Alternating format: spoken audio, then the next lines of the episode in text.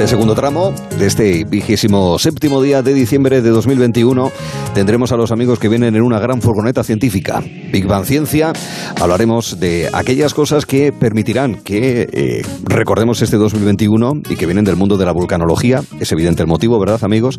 De las vacunas, lo mismo, o de la lucha contra el cáncer, entre otras cuestiones. Con eh, nuestros especialistas hablaremos dentro de un momento, como también abordaremos un asunto que es interesante. Hay tantos sectores no afectados por esta situación todavía y creciente crisis sanitaria, como es el caso de los facultativos de urgencias. Vamos a hablar con responsables de la Sociedad Española de Medicina de Urgencias y Emergencias para que nos digan en qué situación se encuentran, si tienen los medios adecuados, si se podían haber preparado mejor las cosas. Bueno, a ver qué criterio nos ofrecen al respecto. Pero ahora lo que hacemos es, como decíamos anteriormente, es eh, tener un encuentro con nuestros queridos raptapantallas.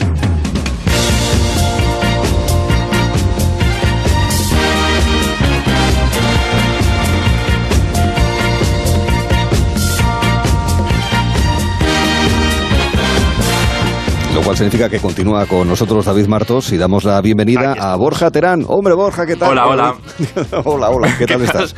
Muy vengo a despeinaros. Me ha gustado mucho eso que David Martos ha dicho, que vengo a despeinar. ¿Ah, sí? Sí, lo ha dicho antes, pero vamos, que ya está, que yo poco pelo tengo, también te digo. Pero, tú despeinas, no, digo que te despeines, digo que tú despeinas a la audiencia con tus archivos. Muy bien. Pero, pero despeina porque es un vendaval, Borja. Es decir, Soy un, vendaval, sí, pero... Exacto. Pero ahora en Navidad no voy a traer archivos, David Martos. No, no voy a traer archivos porque, porque he dicho, estoy de retiro espiritual. Entonces vengo con dudas existenciales que tengo. Hombre, Hombre, maravilloso, me parece mejor. Es momento de relax, ¿verdad? La Navidad es ¿Pero televisivas o en general, Borja? De la pantalla, ya, ya todo es pantalla. Ya, ¿por dónde vemos la televisión? Es verdad. La televisión ya no solo se ve por la televisión, que es lo interesante, ¿no? Aunque sí que es verdad que la televisión nos sigue uniendo a todos eh, en el salón, ¿no? o en días, por ejemplo, en Nochevieja, esta, esta semana, ¿no? la televisión nos sigue reuniendo. Pero es verdad que ahora hay muchas formas de conseguir la fama, por ejemplo. Entonces yo os traigo mi primera duda existencial de la semana. A ver. Es cómo ha cambiado la fama. Quiero saberlo con vosotros, a ver cómo, cómo lo pensáis, ¿no? Porque yo creo que ha cambiado mucho la fama. Antes salías un día en la tele y ya eras súper famoso. Ahora eres famoso solo si sales en el rosco de pasapalabra. Porque, sí. Oye, lo cual no está mal, oye, es gente que tiene mucho mérito, ¿eh? Y se lo ocurra. Claro. Ahí voy, es que en eso hemos cambiado mucho, porque, porque antes la portada de la revista Hola y todas las revistas del corazón eran un poco como pedigrí, ¿no? Eran como portadas hereditarias, un glamour de millonario al que no podíamos aspirar. Pero ahora famoso premium, famoso premium, son las portadas ahí. Claro, esas portadas, por favor, tan recargadas, con esos bombones, con esas lámparas, con esos sofás. pero luego, pero ahora queremos ver a gente que nos podamos identificar con, con, con, con ellas. Por eso yo creo que, por ejemplo, las galas de José Luis Moreno, ¿os acordáis de esas galas de Nochevieja y Nochebuena? Buena de José Luis Moreno, que eran más es más, ¿no? Era mm, esos vestidos mm, de no, yo simplemente, mira, yo, era un crío, recuerdo lo que me apetecía era estar eh, sentado, bueno, tengo en el cuerpo de baile como dice David, pero sí sentado viéndolo, ¿eh? Claro. Sí, pero te gustaba, ¿no?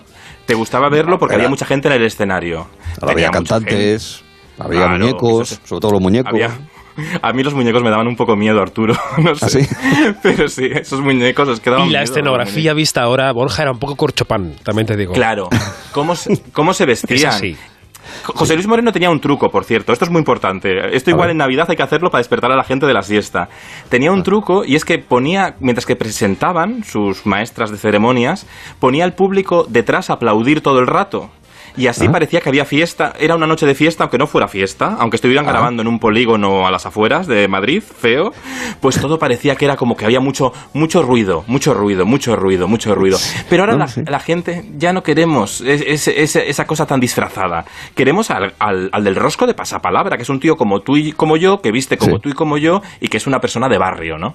Mm. Pues es verdad, tienes razón. Yo fíjate, creo que lo de Moreno era, eh, lo de los aplausos también era porque él, ya sabes que quería hacer subidón, subidón, subidón, como en las discotecas cuando se ponía así y empezaba la grande, la maravillosa, la fantástica y tal, y, arriba, y arriba, y arriba, y los aplausos subían a la misma medida. Pero no, ahora se busca una imagen, pues eso, más, más lineal, más, más suave, ¿no? Aunque también te digo que hay mucha gente en televisión tú, que dicen esto de que es estar arribita, ¿no? Arribita, arribita, que era un poco esto, que parezca que estamos todo el rato acelerados, con ritmo, ritmo, ritmo, pero a veces confundimos ritmo con velocidad.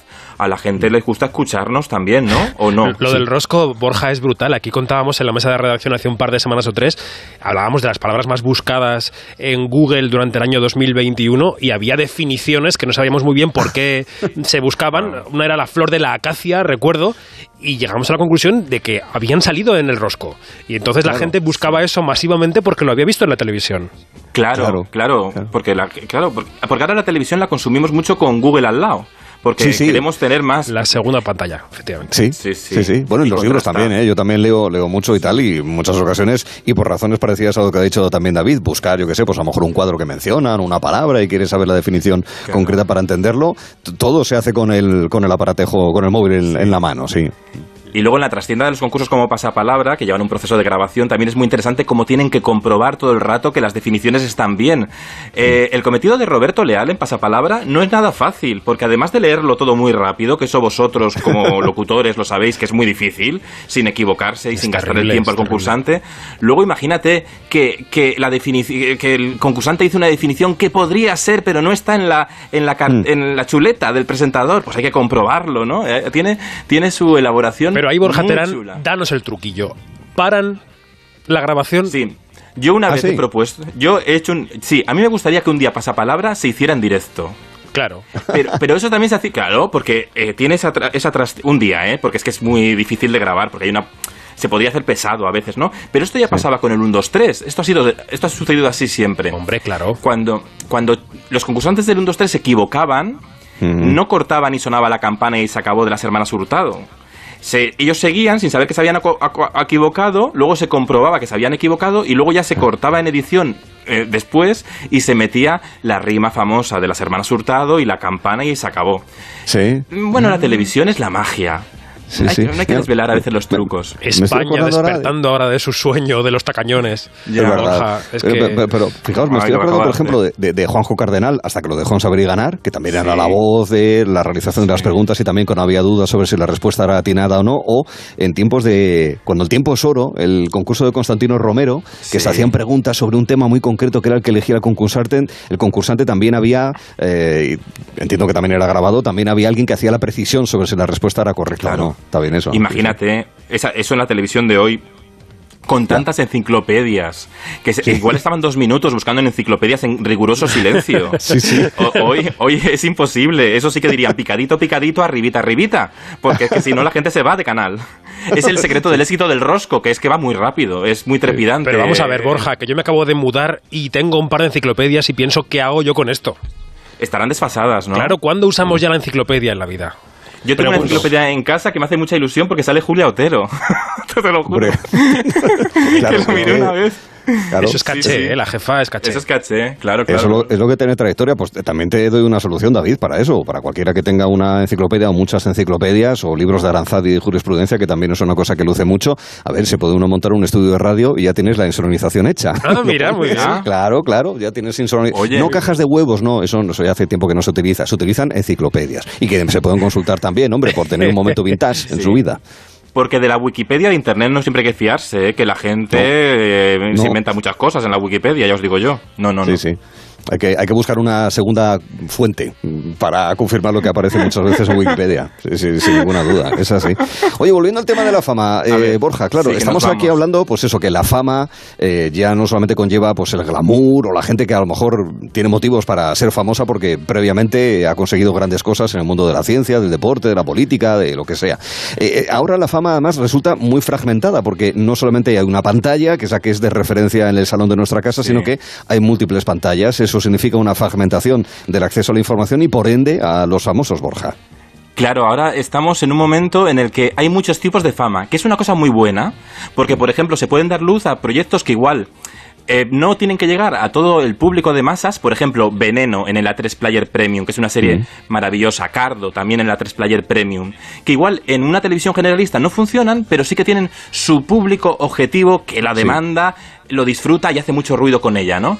Es mm. muy importante eso, ¿no? Entonces ahora tenemos una fama muy eh, dispersa, digamos, pero que suma mucho. El problema es que a veces yo creo que como vivimos en una época tan instantánea, todo instantánea, el TikTok, los bailes de TikTok, toda la gente bailando, el like del Instagram, posa cada día más para que te veas guapo, y entonces te suban los likes y sentirte más popular y sentirte validado, ¿no?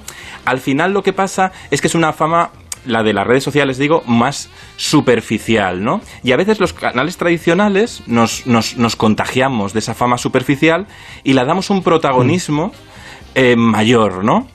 Y entonces, ¿qué pasa con esa fama tan superficial? Que cansa muy rápido y es muy efímera. Entonces yo a veces pienso, hay grandes comunicadores o grandes artistas que hemos visto madurar, por ejemplo, Paco León. Paco León eh, ha madurado muchísimo, ¿no? Sí. Ahora mismo nos cansamos mucho más rápido de todo. Y también hay que dar tiempo a la gente a madurar, incluso equivocarse, porque somos un fruto de la equivocación. Y ahora rápidamente las redes te cancelan, ¿no? Te dicen, no, se ha, metido la pata un día y ya no vale esa persona. Pero no. pero ¿no crees, Borja, que también depende de que la estrella en cuestión o el famoso eh, que aspira a serlo en cuestión tome decisiones arriesgadas porque se madura a través del riesgo de equivocarse? Hay gente que es famosilla y se queda en su casilla eh, que ya conocemos. Es que además hay una especie de que dirán en redes también, ¿no? Es decir, a la expectativa de me van a machacar, me van a y a lo mejor no son tan arriesgados a la hora de tomar decisiones o simplemente cambiar de criterio para seguir evolucionando, que es lo que estás diciendo, Borja. Claro, y el miedo que hay a la hora de crear a, a que digan algo las redes, cuando creo que las redes es una, es una parcela muy pequeñita que no tiene que afectar mm. a los creadores, porque entonces eh, somos, seremos fruto de lo que digan las redes y lo que digan los algoritmos. Y claro, y claro, los grandes. Yo, yo hecho en falta mucho en la televisión de hoy grandes autores, ¿no? ¿Por qué? Porque los grandes autores, desde Lolo Rico a, por supuesto, Chicho Bain Serrador, Valerio Lazarov, sabían lanzarse a la piscina de las ideas. Y luego ya y luego ya eh, que opinaran. Pero ahora sí que a veces cambiamos el producto dependiendo de lo que se dice en tiempo real. Es que vivimos el momento más que nunca. Está muy bien vivir el momento y, improvisar y tal, pero es que a veces vivimos mm. tan en el momento que no nos da tiempo a pararnos a pensar. Y eso tenemos culpa eh, los profesionales de los medios de comunicación, pero también los usuarios de las redes sociales, porque mm. nos movemos por esa efervescencia de la pasión y estamos todo el día con la crítica y también hay que empatizar. Yo creo que la verdadera revolución va a ser la de la empatía, la de escucharnos más y pelearnos menos. O sea, dejar reposar las cosas, atender más y sobre todo entender al otro, que es algo que sí, la verdad es que últimamente parece que es algo cada vez más, eh, más complicado. Pero me interesa mucho la, reflexión, es decir, de, claro, al final son formatos distintos y al final eh, todo está interconectado de alguna manera, pero todo tiene un límite, es decir, eh, no todo lo que sirve para redes puede servir para los medios tradicionales, de alguna manera, ¿no? Es lo que quieres también decir un poco en el fondo, ¿no, Borja? Claro, no, no sirve. lo que no pueden ser las redes sociales una fuente de información. Eh, la materia prima de la información. Y luego tampoco, muchas veces eh, se fichan a influencers de los canales tradicionales, esto se ha probado muchas veces, y no funcionan en la, en la, televisión tradicional, por ejemplo, ¿no? ¿Por qué? Porque eh, es diferente cómo se comunica en un vídeo de Instagram que puedes repetir, puedes editar, que un directo sin red. Luego, por mm. supuesto, por ejemplo, está Ibai en Twitch, que es un gran comunicador y que vamos, que eh, arrasaría también en televisión porque tiene este carisma de los grandes comunicadores y que también permite aprender y equivocarse. Mm. Y luego está eh, Cristina Pedroche, que va a dar este viernes campanas otra vez. Claro, porque es la, la, referencia televisiva de estos próximos días son las campanadas y en los últimos años eh, lo de Cristina Pedroche se ha sentado como una tradición más. Ya, es muy fuerte esto. Se ha sentado por, con una, como una... Yo estoy ahí maquinando un artículo para esta semana que estoy reflexionando mucho sobre el tema, porque sí que es fruto... Cristina Pedroche es fruto eh, de la viralidad. Es decir, un día se pone un vestido en la sexta y de repente todo el mundo en redes sociales empieza a comentar sobre ese vestido. Y de repente se convierte en una tradición ver a ver qué se va a poner. Aunque solo sea un segundo, es la imagen, no importa tanto lo que diga. ¿no? Es la fuerza del deseo, que la fuerza del deseo eh, crea que mucha gente te ame, pero también genera mucha envidia. Por lo tanto, es una mezcla irresistible, claro, porque tienes las dos cosas. Entonces, es que si no hay emoción no tiene gracia todo esto, claro. Claro, entonces el, eh, el, Nochevieja todo el mundo poniendo Antena 3 y por eso la, tapan, claro, así de una forma un poco... Bueno. Es un momento, Borja, en el que hay millones de ojos mirando al mismo sitio. Es que es un momento muy especial del año, es un momento cumbre de la popularidad, de la fama, de, de, hay que elegir a la persona adecuada para eso y bueno, pues Cristina Pedroche lleva años siendo el centro de las miradas. desde 2014, si no me equivoco, ya, ya hemos crecido, ¿eh? Yo ya estoy preocupado con que ya me voy haciendo mayor y Cristina Pedroche sigue igual. Pero bueno, es una chica que, que apareció como apareció, que además es vecina, era de, una chica que también, parte de su éxito, hablábamos antes de los chicos del rosco de pasapalabra, es una chica de barrio, del barrio de Entrevías, de Madrid, de un barrio muy popular, es una chica que es una fama que puedes aspirar también a ella, ¿no? Porque es la, la chica que de repente se presenta a un casting, cuenta un chiste malo, la cogen y primero está está, bueno, que tiene que aprender y ha ido aprendiendo, ha ido aprendiendo delante de la cámara hasta coger mucho, mucho bagaje, ¿no? Mm. Bueno, pues es también el fruto de lo aspiracional, de que puedes conseguirlo si quieres, ¿no? Puedes llegar allá donde el éxito... Pagó con sudor, entonces. no sé. Yo, aunque yo también te digo que lo del éxito y el fracaso creo que está sobrevalorado, ¿eh? En la vida, nada. La vida es un recorrido y vamos viniendo, yéndonos, viniendo y yéndonos, pero es un aprendizaje, el éxito y el momentos fracaso. Álgidos, y momentos bajos, eso sin ninguna duda. Oye, fíjate, una de esas expectativas es la de las campanadas con Cristina Pedroche y bueno, tantas opciones que pueda haber para ese momento en el que es verdad también hay mucha reunión y más en estas circunstancias, porque claro, como cotillones está bastante complicado, reuniones de estas características masivas, pues también eh, da la sensación de que puede ser otra vez de nuevo una noche vieja, pues más recogida, más familiar o por lo menos con grupos más pequeños. Pero, lo, pero mejor esta noche vieja es en casa, eh, te digo. Eh, en noche vieja donde mejor se está es en casa. Yo lo tengo muy claro, yo voy a yo voy a encargar pulpo. O sea, yo es que ya incluso tengo encargado. Sí, sí, yo lo tengo, lo tengo más cargado que el agua. Pero bueno, fíjate, estamos a punto de finalizar el, el 2021 y finalización también afecta, ¿verdad? Esa palabra a un programa muy particular, con un comunicador extraordinario y que también ha marcado, digamos, eh, al menos los últimos años en una manera de hacer televisión, Borja. Buena Fuente, que se fue, terminó el programa Leitmotiv el jueves en Movistar, en la televisión de pago de Telefónica. Qué pena, porque era un programa que hablábamos de, también de la madurez, del tiempo para madurar. Buenafuente ha tenido tiempo para madurar. Y mm. e, era un programa en el que él estaba sobre todo tranquilo consigo mismo, tan difícil de conseguir delante de un micrófono. Y Buenafuente lo ha conseguido, lo ha disfrutado. Y a mí lo que me gusta mucho de Leitmotiv es que tenía este punto de, de la comedia inteligente, pero también de cuidar los detalles de la televisión, que es la teatralidad, ese telón rojo, esa calidad de luz, esa música en directo, esa realización mimada.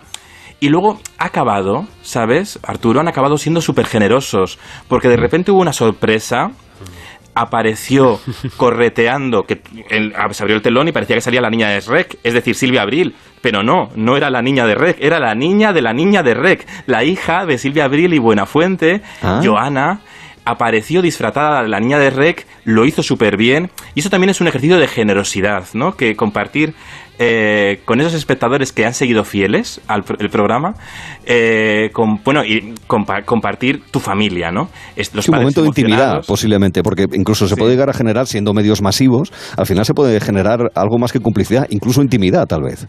Claro, es que, mira, los mejores comunicadores son los que son generosos, con el espectador. Hay que, hay que compartir. La vida es compartir y cuando pasas delante mucho tiempo de un micrófono, de una cámara, tienes que acabar también compartiendo un poco porque eso al final mm. es normal y debe ser así y es generar ese vínculo de, complicidad. Y oye, la hija de Andreu y Silvia Abril desde luego que, que, tiene mm, dotes de comedia, ¿eh? porque fue concreta, fue divertida y dijo a su padre que por favor haga lo que haga, humor inteligente. Lo tiene claro la niña. Oye, Borja, la escuela la tiene en casa, a ver. Borja, tú que aparte de despeinarnos tienes eh, oídos en todas partes. ¿Qué se escucha del futuro de Buenafuente? ¿Has oído algo por ahí? Mm. Yo he oído cosas, pero no te las voy a decir aquí.